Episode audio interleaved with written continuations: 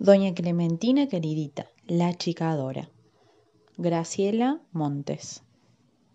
En este cuento encantador nos encontramos frente a una señora que con sus palabras, con algunas palabras, es capaz de cambiar el tamaño de las cosas. Imagínense, Clementina dice cosita y las cosas grandes se vuelven chiquitas. Y eso en cualquier barrio puede ser un lío, ¿no? Porque es claro que trae un montón de problemas para un montón de gente de esa que alborota o se asusta cuando todo cambia. Graciela Montes es el nombre de la autora de este cuento que te va a divertir, seguro, pero a la vez capaz te llena de preguntas. Lo que es una especialidad de esta notable escritora argentina que fue profe de lengua y literatura, que ganó muchísimos premios y que además sabe un montón de literatura para niños. Entra ahora a este cuento y disfruta de la historia, pero mucho cuidadito cuando te encuentres con Clementina. Doña Clementina queridita, la chicadora. Cuando los vecinos de Florida se juntan a tomar mate, charlan y charlan de las cosas que pasaron en el barrio. ¿Se acuerdan del ladrón de banderines de bicicletas? De cuando por culpa de la máquina del tiempo se les heló el agua de las canillas en pleno diciembre. Pero más que de ninguna otra cosa, les gusta hablar de doña Clementina queridita, la chicadora de Agustín Álvarez. Doña Clementina no había empezado siendo una chicadora. Por ejemplo, a los dos años era una nenita llena de mocos que se agarraba con fuerza del delantal de su mamá. Y a los diez, una chica con trenzas que juntaba figuritas de brillantes. Cuando doña Clementina queridita se convirtió en la chicadora de Agustín Álvarez, era ya casi una vieja. Tenía un montón de arrugas, un poquito de pelo blanco en la cabeza y un gato fortachón y atigrado al que llamaba Polidoro. A doña Clementina los vecinos la llamaban queridita, porque era así como ella les decía a todos. Hola, queridita, ¿cómo amaneció su hijito esta mañana? Manolo, queridito, ¿me harías el favorcito de ir a la estación a comprarme una revista? Pero aunque todos la conocían desde siempre, doña Clementina solo llegó a ser famosa cuando empezó con los achiques.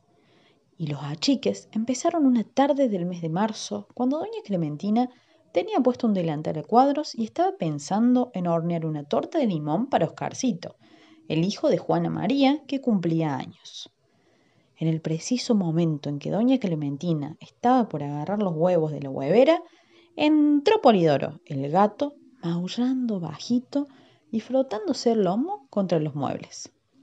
Poli, tenés hambre, pobre, se sonrió doña Clementina y volviendo a dejar los huevos en la huevera, se apuró a abrir la heladera para buscar el hígado y cortarlo bien finito. Aquí tienes, mi gatito, dijo, apoyando el plato de lata en un rincón de la cocina. Y ahí nomás vino el primer achique. El gordo, peludo y fortachón Polidoro empezó a achicarse y a achicarse hasta volverse casi una pelusa del mismo tamaño que cada uno de los trocitos de hígado que había colocado doña Clementina en el plato de lata. El pobre gato, bastante angustiado, erizaba los pelos del lomo y corría de un lado al otro, dando vueltas alrededor del plato, más chiquito que una cucaracha, pero sin embargo, peludito y perfectamente reconocible. Era Polidoro, de eso no había ninguna duda, pero muchísimo más chico. Doña Clementina, asustadísima, lo hizo upa enseguida. Le parecía muy peligroso que siguiera corriendo por el piso. Al fin de cuentas, podía matarlo la primera miga de pan que se cayera desde la mesa. Lo sostuvo en la palma de la mano y lo acarició lo mejor que pudo con un dedo. En medio de la pelucita tigrada brillaban dos chispas verdes. Eran los ojos de Polidoro, que no entendían nada de nada. Se ve que la enfermedad de la chique es muy violenta, porque después del de Polidoro hubo como 15 achiques más, todos el mismo día. Doña Clementina se sacó el delantal a cuadros, agarró el monedero y corrió a la farmacia. ¡Ay, don Ramón! le dijo el farmacéutico, un gordo grandote y colorado vestido con delantal blanco. Don Ramón, algo le está pasando a Polidoro. Se me volvió chiquito. Don Ramón buscó un frasco de jarabe marca Vigorol y lo puso sobre el mostrador. ¿Y usted cree que este jarabito le va a hacer bien, don Ramón? preguntó doña Clementina mientras miraba con atención la etiqueta que estaba llena de estrellitas azules. Y en cuanto terminó de hablar, el frasco de jarabe se convirtió en un frasquito, en un frasquitito, en el frasco más chiquito que jamás se haya visto. Don Ramón, el farmacéutico, corrió a buscar una lupa. Efectivamente, ahí estaba el jarabe de antes, muy achicado, y si se miraba con atención, podían divisarse las estrellitas azules de la etiqueta. ¡Ay, don Ramón, don Ramoncito! No sé lo que vamos a hacer. lloriqueó doña Clementina con el frasquito diminuto apoyado en la punta del dedo. Y don Ramón desapareció. Don Ramón, ¿dónde se metió usted, queridito? Llamó doña Clementina. Aquí estoy, dijo una voz chiquita y lejana. Doña Clementina se apoyó sobre el mostrador y miró del otro lado. Allá abajo, en el suelo, apoyado contra el zócalo, estaba don Ramón, tan gordo y tan colorado como siempre, pero muchísimo más chiquito. ¡Ay, pobre hombre! pensó doña Clementina. ¡Qué solito de sentirse allá abajo! Voy a llevarlo con Polidoro, así se hacen compañía. De modo que doña Clementina se llevó a don Ramón en un bolsillo y el frasquito de jarabe en el otro. Entró a su casa y llamó Poli, Poli, Polidoro, estoy acá. Pero Polidoro no vino. Se había caído en el fondo de la huevera y desde allí maullaba pidiendo auxilio. Entonces doña Clementina se dio cuenta de que las hueveras eran muy útiles para conservar achicados. Sin pensarlo dos veces, sacó los huevos que quedaban, los puso en un plato y en la huevera puso a don Ramón, que la miraba desde el fondo, perplejo, y algo le decía, pero en voz tan bajita que era casi imposible oírlo. En fin, basta con que les cuente que en esos días doña Clementina llenó la huevera y tuvo que inaugurar dos hueveras más que contenían. Un gato polidoro desesperado, un don Ramón agarrado al borde que cada tanto pedía los gritos algún jarabe, un frasquito de jarabe vigorol, una etiqueta llena de estrellitas, el kilito de manzanas que doña Clementina le había comprado al verdulero, la sillita de Juana María en la que se había sentado cuando fue el cumpleaños de Oscar, el propio Oscarcito al que de pronto se le había acabado el cumpleaños, un arbolito al que se le estaban cayendo las hojas, un librito de cuentos, siete velitas encendidas para colmo y otras muchas cosas que resultaban invisibles a los ojos, como un tiempito, un problemita y un amorcito, todas chiquitas. Y claro, doña Clementina no sabía qué hacer con sus achicados. Le daba mucha vergüenza esa horrible enfermedad que lo obligaba a andar achicando cosas contra su voluntad. Era por eso que en cuanto algo o alguien se le achicaba, gente, bicho, cosa o planta, se apuraba a metérselo en el bolsillo y después corría a su casa para darle un lugarcito en la huevera. Con las manzanitas, la sillita, las velitas, el jarabito y el librito de cuentos, no había conflicto, pero con Polidoro y sobre todo con don Ramón y con Oscarcito era otra cosa. En el barrio no se hablaba de otra cosa que de la misteriosa desaparición. La mujer de don Ramón no sabía qué pensar. Había encontrado la farmacia abierta y sola, sin rastros del farmacéutico por ninguna parte. Y Juana María y Braulio, los padres de Oscarcito, andaban desesperados en busca del hijo tan travieso que se les había escapado justo el día de su cumpleaños. Así pasaron cinco días. Doña Clementina queridita, la achicadora de Agustín Álvarez, cuidaba con todo esmero a sus achicados. Al arbolito le ponía dos gotas de agua todas las mañanas. A Oscarcito lo alimentaba con miguitas de torta de limón, su torta favorita, y a don Ramón le preparaba churrasquitos de dos milímetros vuelta y vuelta. Dos veces al día, doña Clementina vaciaba las hueveras sobre la mesa de la cocina. Oscarcito jugaba con Polidoro y los dos se revolcaban hasta quedar escondidos debajo de la panera. Don Ramón, en cambio, muy formal, se sentaba en la sillita y le explicaba a doña Clementina cosas que ella jamás entendía, mientras mordisqueaba una manzana, perdón, una manzanita. En el quinto día de su vida en la huevera, Oscarcito se puso a llorar. Fue cuando vio apagadas y chamuscadas las siete velitas de su torta de cumpleaños. Doña Clementina se puso a llorar con él. Oscarcito era su preferido entre los chicos del barrio. No sabía qué hacer para consolarlo.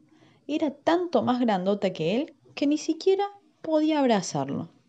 Bueno, Oscar, no llores más, le decía mientras le acariciaba el pelo con la punta del dedo. ¿Cómo vas a llorar si ya sos un muchacho, un muchachote de siete años? Entonces Oscar creció, creció como no había crecido nunca. En un segundo recuperó el metro quince de estatura que le había llevado siete años conseguir y se abrazó a la cintura de doña Clementina, la achicadora de Agustín Álvarez, que por fin había encontrado el antídoto para curar a sus pobres achicados. Doña Clementina corrió a agarrar el gato Polidoro y le dijo entusiasmada Gatón, gatote, gatazo.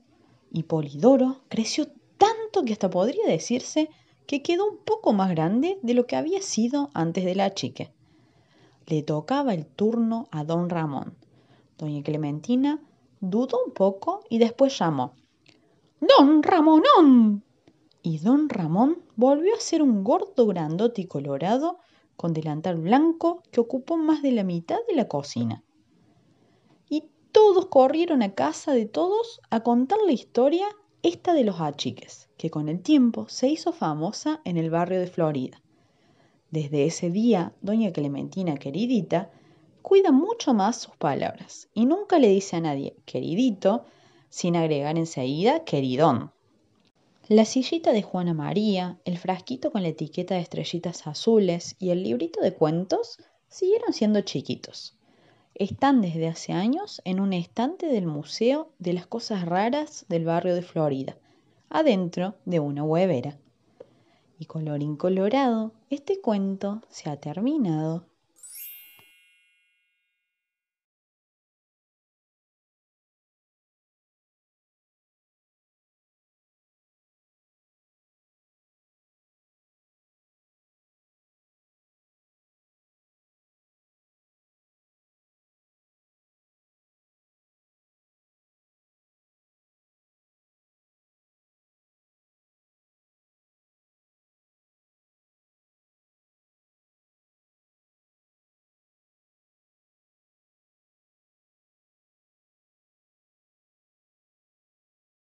El enanito y las siete Blancanieves. Cuentopos de Gulubú. En una casita del bosque de Gulubú estaban sentadas siete chicas escuchando la radio. Eran las siete hijas del jardinero Nieves.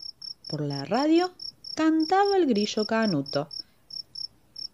¡Qué bien canta este grillo! suspiraron las siete señoritas embelesadas. ¿Dónde habrá estudiado canto? Cuando el grillo Canuto terminó, entre grandes aplausos, contó que había estudiado canto en la escuela del profesor Enanito Caroso. En cuanto oyeron esto, las siete chicas de Nieves salieron disparando por el bosque.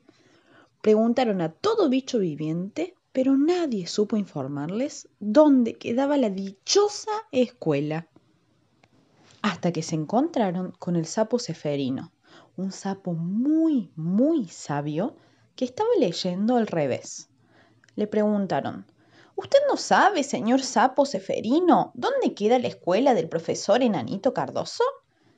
Y el sapo les contestó sabiamente. Así, informadas, salieron corriendo hasta que en una esquina del bosque encontraron un cartel que decía Escuela Viruela del Pico Picotuela. Allí estaba el profesor, sentado detrás de su escritorio, que como todo el mundo sabe, era un hongo. Queremos estudiar en su escuela, gritaron todas al mismo tiempo. Queremos que nos enseñe a cantar como el grillo canuto. El profesor se asustó mucho y trató de explicarles que en su escuela solo había alumnos chiquitos. Grillos que estudiaban canto, arañas que estudiaban tejido, ranas que aprendían natación. Pero ellas insistieron tanto que fue inútil que el profesor enanito caroso les dijera que era peligroso inscribirlas porque en cualquier momento podían pisar a los alumnos. Las chicas prometieron caminar con las manos para no pisarlos, y el profesor se decidió por fin a inscribirlas. Sacó un lápiz y un montón de papelitos, papeletas, papelotes, papelones y les preguntó. ¿Nombre? Blancarucha. ¿Apellido? Nieves. ¿Profesión? Señorita. ¿Nombre? Blancachofa. ¿Apellido? Nieves. ¿Profesión? Señorita. Y así anotó a las restantes, que se llamaban Blancarita, Blancarota, Blancarina, Blancarufa y Blancatula Nieves. Ya iba a empezar la clase de canto cuando detrás de un árbol salió el inspector de escuelas del bosque de Gulubú, que también era enanito pero más grande, es decir, enanote. ¿Qué es esto? rugió el inspector. El profesor Caroso se cayó sentado del susto y solo atinó a tartamudear. Son las señoritas de Nieves, señor inspector. Venimos a aprender a cantar como el grillo canuto, dijeron las siete al mismo tiempo. El inspector sacó un librote de adentro de su gorro, lo abrió y empezó a hojear. Mm, esto no puede ser, dijo. El reglamento de escuelas de Gulubú dice que no puede haber un enanito y siete Blancanieves. Imposible. Voy a cerrar la escuela. pero, pero, señor inspector, tartamudeaba Caroso. Nada de peros. ¿Dónde se ha visto? La aritmética y la historia nos enseñan que puede haber una Blancanieves y siete enanitos, pero jamás, requete jamás, un solo enanito y siete Blancanieves. Las chicas se pusieron a llorar, el profesor a protestar y todos los alumnos a hacer un bochinche impresionante. Porque a todos les gustaban las siete hijas del jardinero Nieves, tan limpitas y con trenzas. Tanto chillaron todos que el sapo Ceferino, la persona más sabia del bosque, los oyó, dobló el diario, guardó los lentes, apagó la pipa y allá se fue a ver qué pasaba. En cuanto llegó el sapo Ceferino, le propusieron ser juez de tan complicado asunto. ¿Le parece justo, señor sapo Ceferino, que me cierren la escuela porque la aritmética y la historia dicen que no puede haber un enanito y siete Blancanieves? preguntó el profesor Caroso haciendo pucheros. El sapo Ceferino se rascó la cabezota, meditó durante 14 segundos y 35 minutos y luego les contestó sabiamente. ¡Guau! Ante tan sabia declaración, el enanote inspector no pudo decir ni mu. Manoseó un poco su librote, se acomodó el gorro y dijo nerviosamente: No puede ser. El reglamento de las escuelas de Gulubú dice además que esta escuela es para grillos, ranas, arañas solteras y otras personas chiquitas, pero no para siete Blancanieves grandes. Eso jamás, requete jamás lo permitiré. Pero el sapo Ceferino le replicó sabiamente diciendo, ¡Guau! Y como el sapo Ceferino era la persona más sabia del bosque, el inspector ya no le pudo discutir más. No tuvo más remedio que cerrar su librote, guardarlo bajo el gorro y desaparecer furioso detrás de su árbol. Blancarucha, Blancachofa, Blancarita, Blancarota, Blancarina, Blancarufa y Blancatula Nieves aprendieron muy pronto a cantar como el grillo canuto. Todos los domingos, por la radio de Gulubú, canta el coro de las siete Blancanieves dirigido por el profesor Enanito Caros. Su repertorio está compuesto de zambas cuya hermosa letra dice así. Criquiti, cric. Y valses cuya hermosa letra dice así. Chipiti, chipiti, chipiti, chi. Y rancheritas cuya hermosa letra Dice así.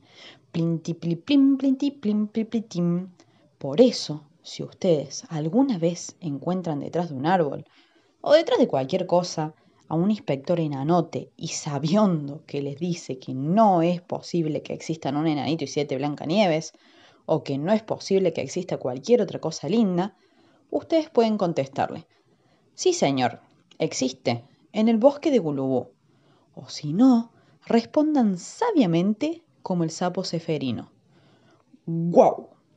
Y así termina en jueves El cuento del enanito y las siete Blancanieves.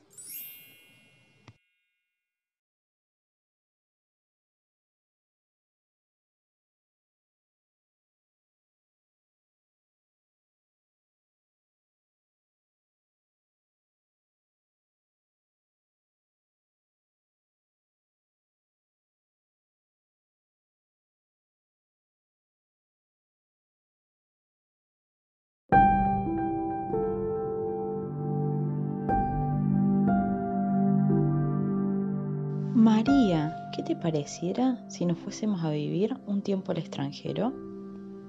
Eso dijo padre y ahí empezó todo.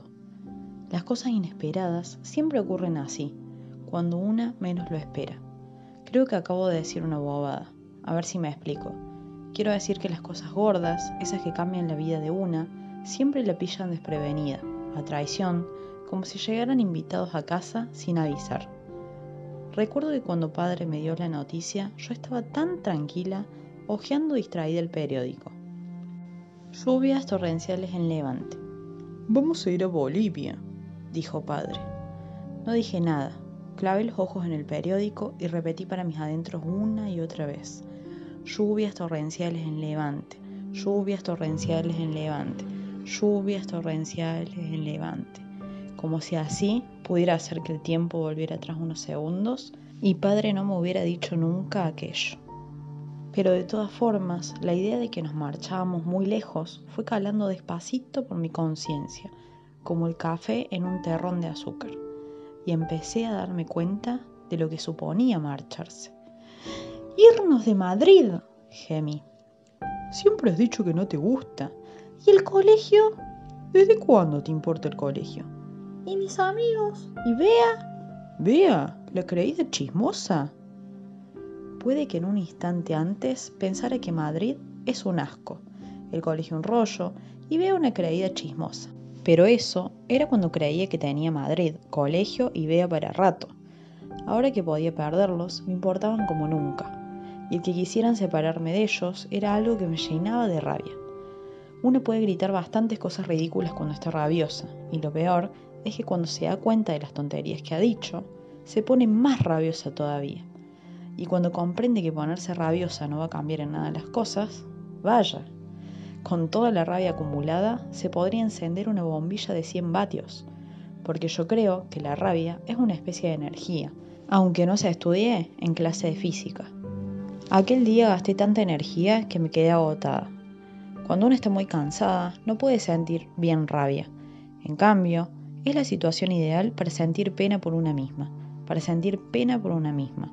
Se recomienda tumbarse en la cama, mejor boca abajo, y pensar en lo desgraciada que se es y en lo mal que te trata el mundo. Se empieza pensando en la desgracia actual, en mi caso el viaje a Bolivia, pero luego vale pensar todo tipo de desgracias que le hayan pasado a una, incluso las que no vengan a cuento. Normalmente, al poco rato de pensar en estas cosas, se le desbordan a uno los ojos y es muy triste y al mismo tiempo muy agradable. Se acaba una durmiendo y al día siguiente se despierta con los ojos resecos y con la cara llena de churretes. Y durante unos instantes se siente descansada y casi contenta hasta que se acuerda de que... ¡Qué demonios! La quieren llevar a Bolivia y como una ha recuperado las energías, puede ponerse furiosa de nuevo y luego sentir pena y así sucesivamente. Por eso los preparativos de mi viaje a Bolivia fueron tan agotadores. Hay que ser realista. Si un señor que te saca casi 30 años y que encima dice que es tu padre decide algo sobre tu futuro, ese algo se cumple. Por eso, entre rabieta y rabieta, empecé a preguntarme qué sería aquello de Bolivia. En el Atlas, Bolivia era un trozo de Sudamérica pintado de rosa y encajonado entre otros pedazos de color verde, amarillo, naranja, violeta y rojo. Brasil, Argentina, Chile, Perú y Paraguay. Y de azul, nada. ¿Qué clase de país es un país sin mar? Pues es un país el doble de grande que España y con unas montañas que me río yo del Mont Blanc, repuso padre. Eso me pasaba por protestar en voz alta. No respondí nada porque por aquellos días le había declarado la guerra fría a padre. Intenté concentrarme en leer la enciclopedia. Allí decía que Bolivia estaba cruzada por los Andes. Hablaba del altiplano, una meseta inmensa y fría a 4.000 metros sobre el nivel del mar. Hablaba del Titicaca, el lago navegable más alto del mundo. Hablaba de Potosí y las minas de plata, de indígenas y de pobreza, de golpes y más golpes de Estado. Pues vaya, un país seguro para llevar una hija. Miré las fotos, llanuras enormes y peladas, mineros escuálidos con la cara tiznada, niños harapientos, llamas, esas ridículas ovejas con el cuello estirado y cara de camello, y en mi cabeza se fue formando una imagen triste y sucia de Bolivia. Bolivia debía ser eso que llaman el tercer mundo. Era América Latina sin lo bueno de América, sin playas, calor ni palmeras. Tan un día estaba en mi depresión que me dejé sorprender por el enemigo, que se sentó junto a mí y me propuso un plan de paz. A saber, mira María, tornillo de padre comprensivo que intenta convencer a una hija cerril. No tengo más remedio que ir a Bolivia, no sé muy bien por cuánto tiempo, un año, dos, pero veo que para ti es un sacrificio demasiado grande. He estado hablando con tía Leonor y está dispuesta a quedarse contigo aquí mismo, en casa. ¿Quieres eso? ¡No! grité. ¡Sas! Ya estaba encerrada. No quería irme ni tampoco quedarme. La gente mayor, con sus triquiñuelas, siempre acaba consiguiendo que pareciera una niña caprichosa que no sabe lo que quiere. Y yo sabía muy bien lo que quería, que todo siguiese siendo como antes. ¿Tan estupendo? Bueno, o tan lo que fuera como antes pero las cosas nunca siguen siendo como antes.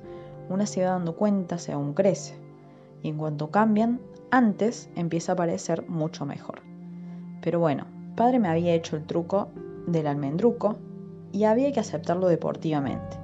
Ahora no tenía más remedio que elegir entre dos cosas que no quería y encima, como me habían dado a elegir, no podía rechistar. Iré a Bolivia, gruñí. Padre había ganado la Guerra Fría padre estaba entusiasmado como un chaval con el viaje a Bolivia. Nunca he visto a otra persona mayor que sepa entusiasmarse como él. Bueno, salvo los hinchas de fútbol. La otra gente mayor que yo conozco se alegra y se entristece con menos ganas. Es que en esto y en algunas otras cosas, padre no es un adulto corriente, ni un padre corriente. Supongo que por eso nunca lo he llamado papá como hacen las niñas corrientes con los padres corrientes. Para mí es padre, o tijeras, como le llaman sus amigos. La primera vez que le llamé así, por su apellido, la tía Leonor puso el grito en el cielo y creo que por eso me aficioné al nombre. Bien pensado, lo de tijeras le pegaba más que lo de papá o lo de padre.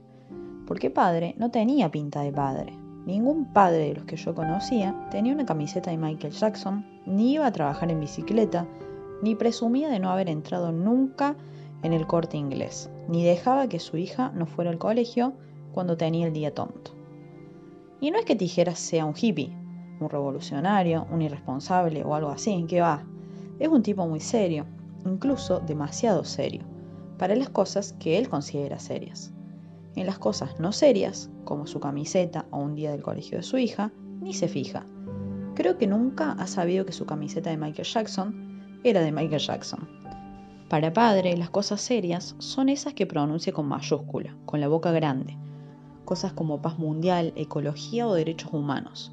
Las cosas con mayúscula le hacen leer libros, ir a manifestaciones, dar dinero y puñetazos en las mesas. Incluso su trabajo era una cosa con mayúscula. Padre es técnico en energía solar. Eso entra de las cosas con mayúscula ecología.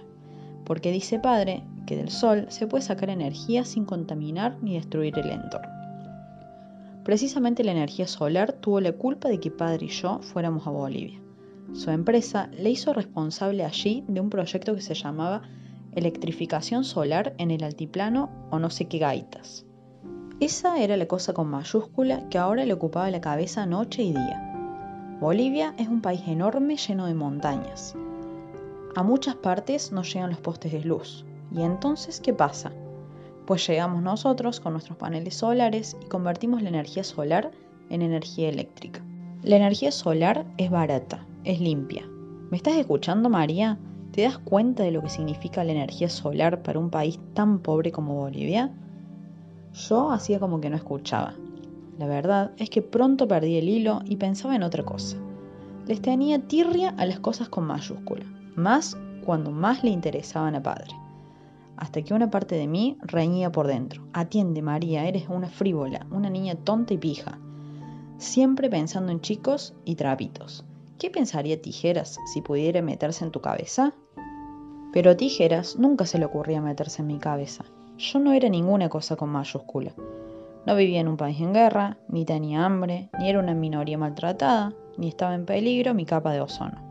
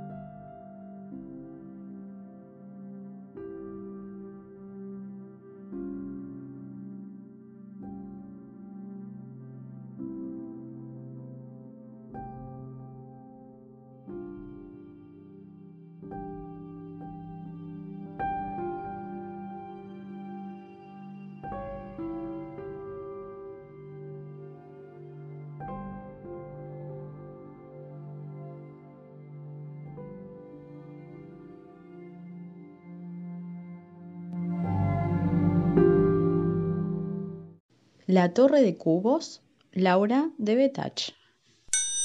Mi tren es un gusano amarillo y rojo, pensó Irene. Chucuchuf, chucuchuf, chucuchucuchuf. La hilera de cubitos se deslizaba sobre los mosaicos pulidos. La niña los empujaba de atrás, salpicando el piso con un poco de saliva cada vez que decía chucuchuf. Mamá no estaba tardaría en regresar trayendo su aromática bolsa llena de frutas y verduras. Cuando volviese, Irene la saltaría y clavaría los dientes en el jugo abultado de las uvas. Entretanto, armaba cosas con sus cubitos amarillos y rojos y hablaba con ellos mientras sentía el frío de los mosaicos. Mm, haré una torre inmensa, como una víbora parada con la cola Pero la idea le pareció un poco simple y decidió hacerle una ventana en el medio, como si la víbora se hubiese tragado una uva de las que traería mamá, pero una uva del tamaño de una manzana. Rojo, amarillo, rojo, amarillo, uno, dos, siete, ocho. Ahora, cuidadosamente, una tablita plana en equilibrio. Sobre la tablita, un cubo en cada extremo, sobre los dos cubitos, otro uniéndolos y otra vez rojo, amarillo, rojo, amarillo. La ventana estaba lista en el medio de la torre. Era así, chiquita, como para que se asome una persona del tamaño de dedo pulgar de Irene. La torrecita temblaba de miedo de romperse, pero se mantenía firme. Justo cuando Irene colocaba con suavidad el último cubo, se le ocurrió la idea de mirar a través de la ventana. Primero Parpadeó tres veces, luego cinco, porque desde el otro lado una cabra le sacó la lengua. Dio vueltas alrededor de la torre, pero solo veía mosaicos y los cubos que habían sobrado. Se agachó nuevamente espiando por el agujerito y la cabra le dijo ¡Me! Irene no sabía qué pensar. Espió de nuevo. Había colinas azules y muchísimos durazneros en flor. Las cabras blancas subían y bajaban por una montañita de todos colores. Detrás de las ventanas, Irene no veía nada, solo su aburrido piso de mosaicos. Delante de la ventana, tampoco. Intentó pasar una pierna por el agujero, pero la punta de su zapato era demasiado ancha. ¿Y sus piernas? ¿Y su cintura? ¿Y su gran cabezota amarilla? No, no podría pasar, ni podría jugar con las cabras en las hermosas colinas. Metió un dedo y una cabrita se lo lamió. Irene lo retiró asustada. Dio varias vueltas alrededor de su torre, pero no encontró nada nuevo. El vendedor de tortas, después de esperar largo rato que le abrieran la puerta de calle, entró y le ofreció una riquísima masa cuadrada cubierta de azúcar. No, le dijo Irene, apurada, porque se fue para poder seguir mirando por la ventana de la torre. No, preguntó el viejo. Siempre te gustaron. ¿Por qué hoy no? Estoy ocupada, estoy ocupada. Tengo que mirar por la ventana de mi torre. ¿De esa torre? El índice color madera señalaba la finísima torre de Irene. Sí, sí, es una torre muy rara, tiene cabras y colinas azules adentro. Me gusta más que tus tortas de azúcar. ¿Puedo ver yo también? El viejo dejó su canasto dulce en el suelo y de rodillas espió por la ventanita. Esas cabras son muy mal educadas. ¿Dónde están? ¿Podrías decirme dónde están? Detrás de la torre no hay nada, delante tampoco. Yo no puedo atravesar ese agujero. Mmm, meditó el viejo agachado frente a Irene. Su rostro misterioso se mostraba preocupado. ¿Probaste pasar por sobre la torre? Pero es muy alta, se quejó Irene. ¿No te parece que es la torre más alta del mundo? Tal vez podrías voltearla al pasar por encima, pero no hay otra solución. Solo así llegarás a las colinas y a los duraznos. Irene se tomó la pollera con la punta de los dedos. Con el vértice de sus piernas rozó el último cubito. La finísima torre se estremeció como de frío y quedó quietita nuevamente. Irena hizo un saludo al viejo y se puso a saltar por las colinas azules mientras las cabras la miraban muy serias. Era un verano tierno de durazneros. Era un cielo liso como dibujado en la arena por la palma de una mano eran unas brisnas de lenguas mojadas y allá, a lo lejos, enroscando humaredas desde las chimeneas, un grupito de casas. En Pueblo Caperuso todos tomaban té con miel a las cinco de la tarde. Aquella miel era como una buena palabra. Irene la extendió suavemente sobre el pan blanco y la comió mientras oía cosas maravillosas. Los caperuzos eran duendes cubiertos con enormes capuchas de colores. Festejaron con pan y con miel la llegada de Irene. Nosotros defendemos, explicaron. Defendemos al que lo necesita. ¿A mí cuando los chicos quieren pegarme? No, porque eso no es importante. Vos tenés fuerza para defenderte sola e inteligencia para resolver tus problemas. Nosotros defendemos otras cosas. ¿Qué? preguntó Irene, no muy conforme con los caperuzos.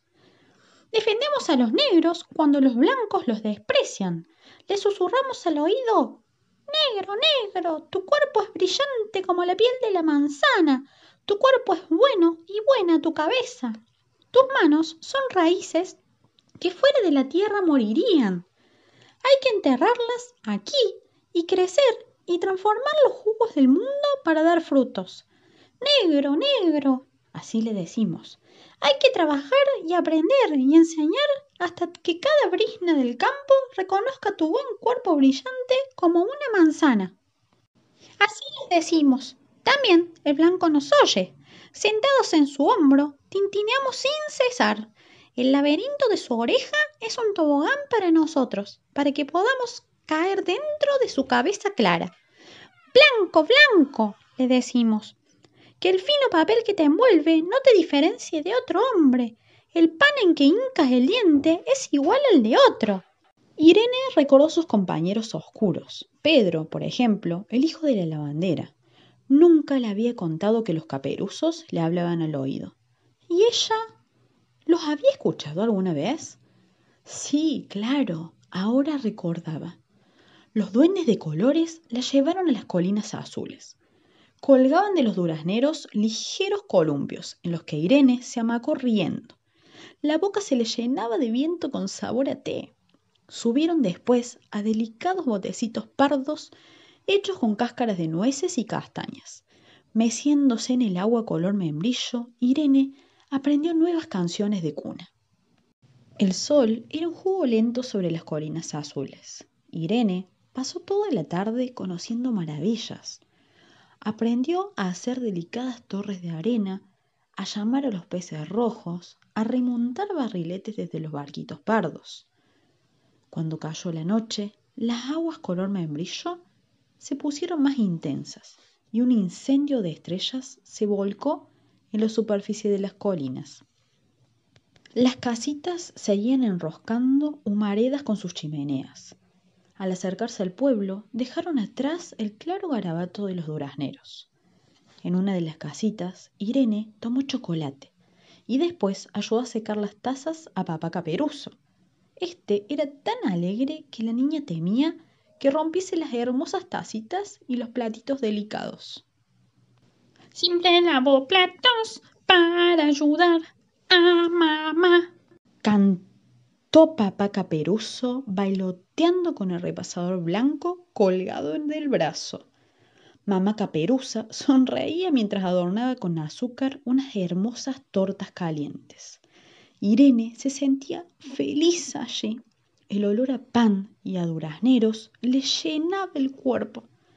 Las casitas caperuzas eran pepitas de luz suspendidas entre las colinas. Cuando regresara a casa le diría a mamá que tratasen de vivir como los caperuzos, así de contentos por lo menos. Le diría a papá que de vez en cuando se casen entre los dos los platos, hiciesen tortas morenas cubiertas de azúcar y echasen a mamá de la cocina para luego darle una sorpresa. Tenía tantos papeles en su portafolio, papá, y hablaba siempre de cosas tan serias. Así no podían estar contentos. Papá estaba muy poco en casa pequeñito apilaba cubos dorados. Al mirar por la ventanita de la torre, Irene vio a mamá que lo buscaba por la casa. Sus aromáticas bolsas de frutas y verduras estaban en el piso, junto a los cubitos amarillos y rojos. Se levantó la pollera y el vértice de sus piernas rozó apenas la torre dorada. Con los dedos en manojo, arrojó un beso para los caperuzos y corrió a morder el jugo de las abultadas uvas de mamá. Estaba segura que si se lo proponía, su casa sería muy pronto una casa de caperuzos. Y colorín colorado, este cuento se ha terminado. Un elefante ocupa mucho espacio. Elsa Bornemann. Que un elefante ocupa mucho espacio lo sabemos todos, pero que Víctor, un elefante de circo, se decidió una vez a pensar en elefante, esto es, a tener una idea tan enorme como su cuerpo, ah, eso algunos no lo saben y por eso lo cuento. Verano.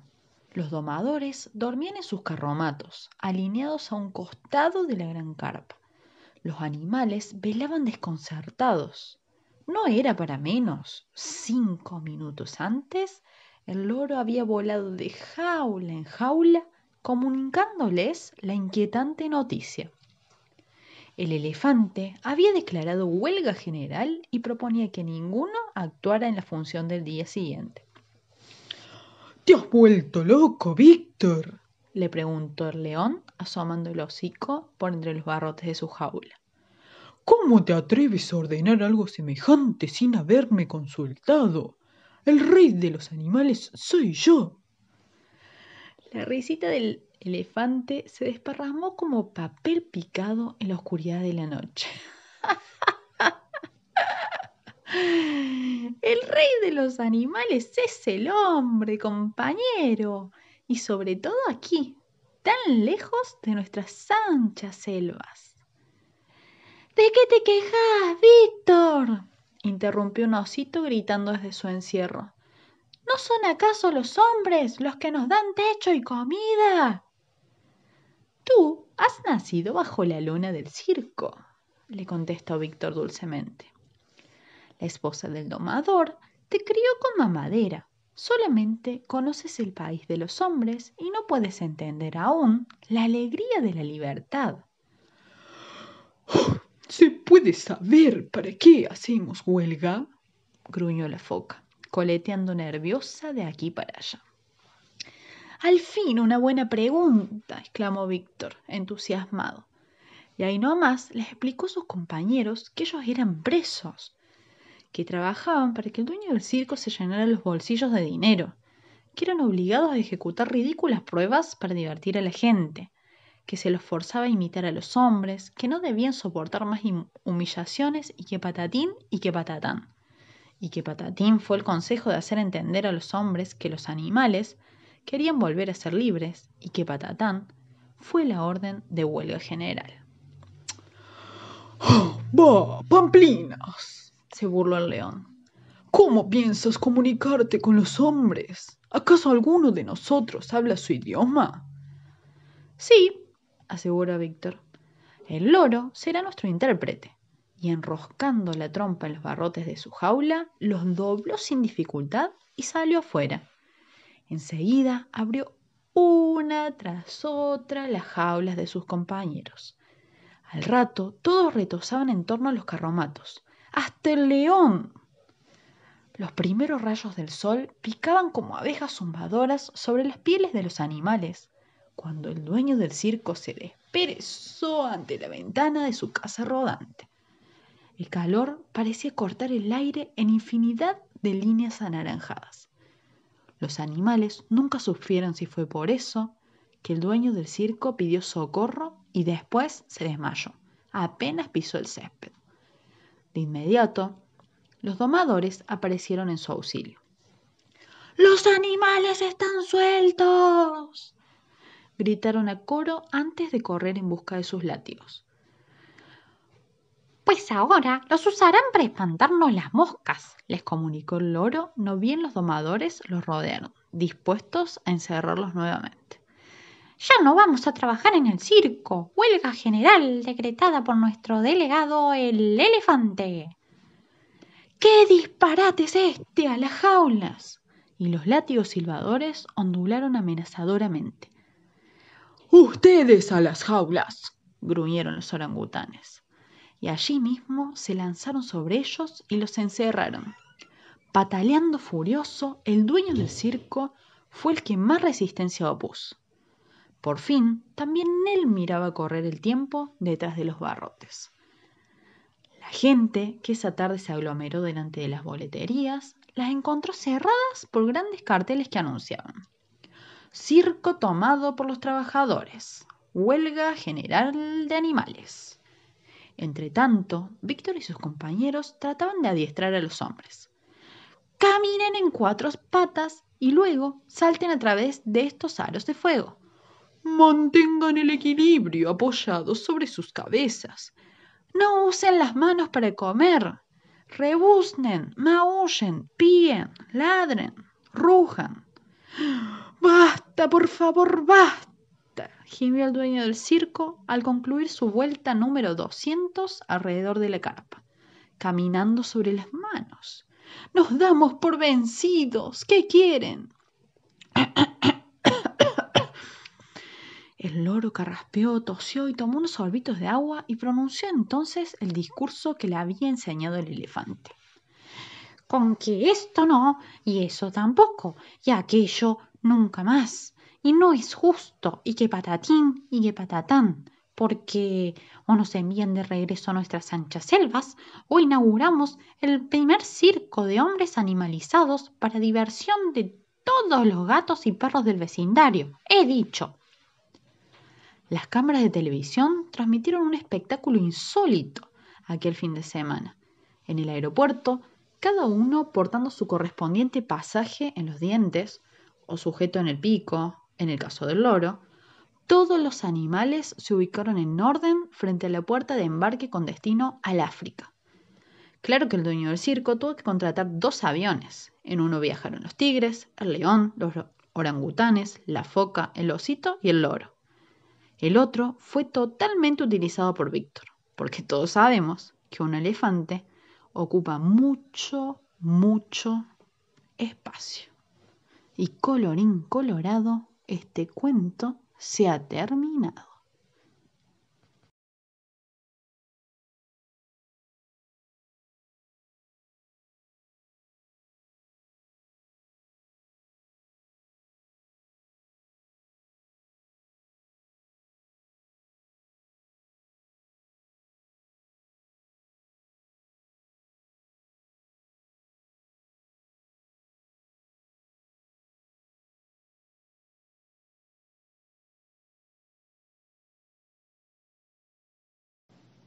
Cynthia Scotch y la mandarina ridícula. Cynthia Scotch era una chica de 10 años a la que le gustaban cosas como comer mandarinas mientras paseaba. Un día salió a caminar por un sendero desconocido y en cierto momento vio que a un costado del camino había una planta de mandarinas. Arrancó una y la fue pelando mientras seguía su paseo, sin advertir que se trataba de una mandarina ridícula. Las mandarinas ridículas tienen la inscripción MR grabada en cada una de las semillas, pero en general las personas no advierten ese tipo de detalles.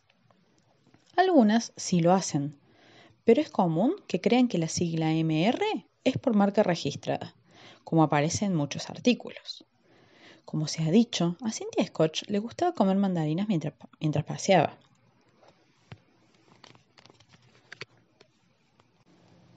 Como se ha dicho, a Cynthia Scotch le gustaba comer mandarinas mientras paseaba, y aquel día salió a caminar por un sendero desconocido, cuando de pronto vio que a orillas del camino había una planta de mandarinas. Muchos lectores recordarán que, fue, que la fue pelando mientras se iba, sin advertir que se trataba de una mandarina ridícula. ¿Cómo no lo van a recordar si está escrito apenas unas líneas más arriba? Al saborear el primer gajo, Cynthia Scotch pensó que era la mandarina más dulce que había probado en su vida, pero al segundo cayó en la cuenta de que algo raro estaba ocurriendo. Se había quedado pelada. ¿Qué había sido de sus hermosos cabellos verdes y amarillos duros como alambre? Aún no había encontrado una respuesta a esa pregunta cuando escuchó hablar a la mandarina. Por comerte migajo te quedaste sin cabello. Por lo tanto, tendrás una idea descabellada. Comerte otro. Dicho y hecho, Cynthia Scotch sintió irresistible irresistibles deseos de probar otro gajo de mandarina. Ni bien lo hizo, le crecieron ramas en la cabeza, altísimas ramas que enseguida se llenaron de hojas verdes y pájaros que cantaban. Cintia trató de mirar hacia arriba, pero solo alcanzó a ver las puntas de algunas ramas. La mandarina, que continuaba en su mano derecha, le dijo Por comerte mi segundo gajo, tu cabeza se convirtió en una copa de árbol. Como ahora tenés pajaritos en la cabeza, no podrás resistir la tentación de comer otro. Dicho y hecho. Cintia tuvo ganas de comerse otro gajo y se lo comió nomás. Y ni bien lo hizo, su cabeza quedó convertida en un reloj despertador desarmado. ¡Qué desgracia! se dijo Cintia. Ahora soy un reloj despertador y encima desarmado.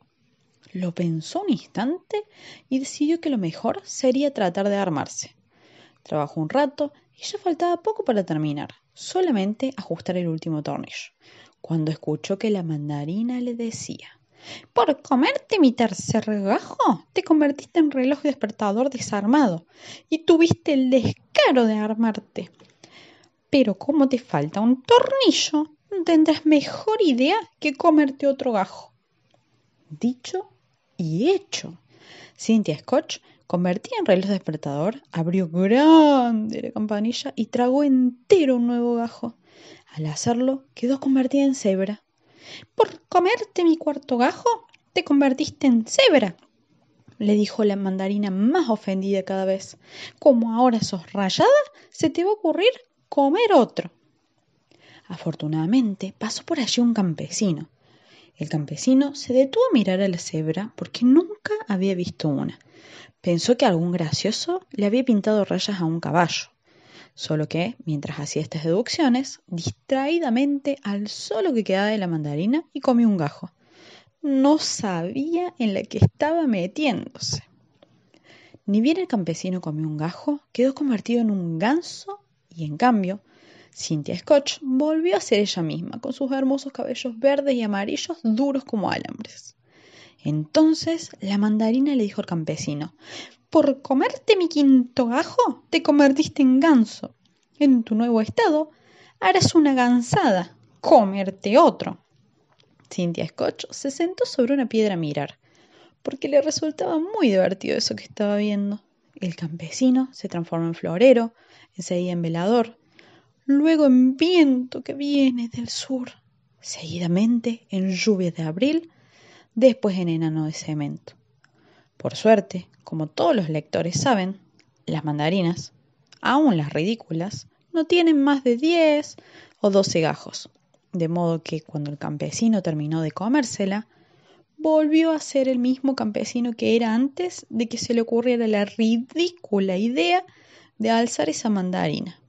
Cynthia Scotch continuó su paseo mientras pensaba en lo terrible que resultaría comer uvas ridículas, un enorme racimo de uvas ridículas.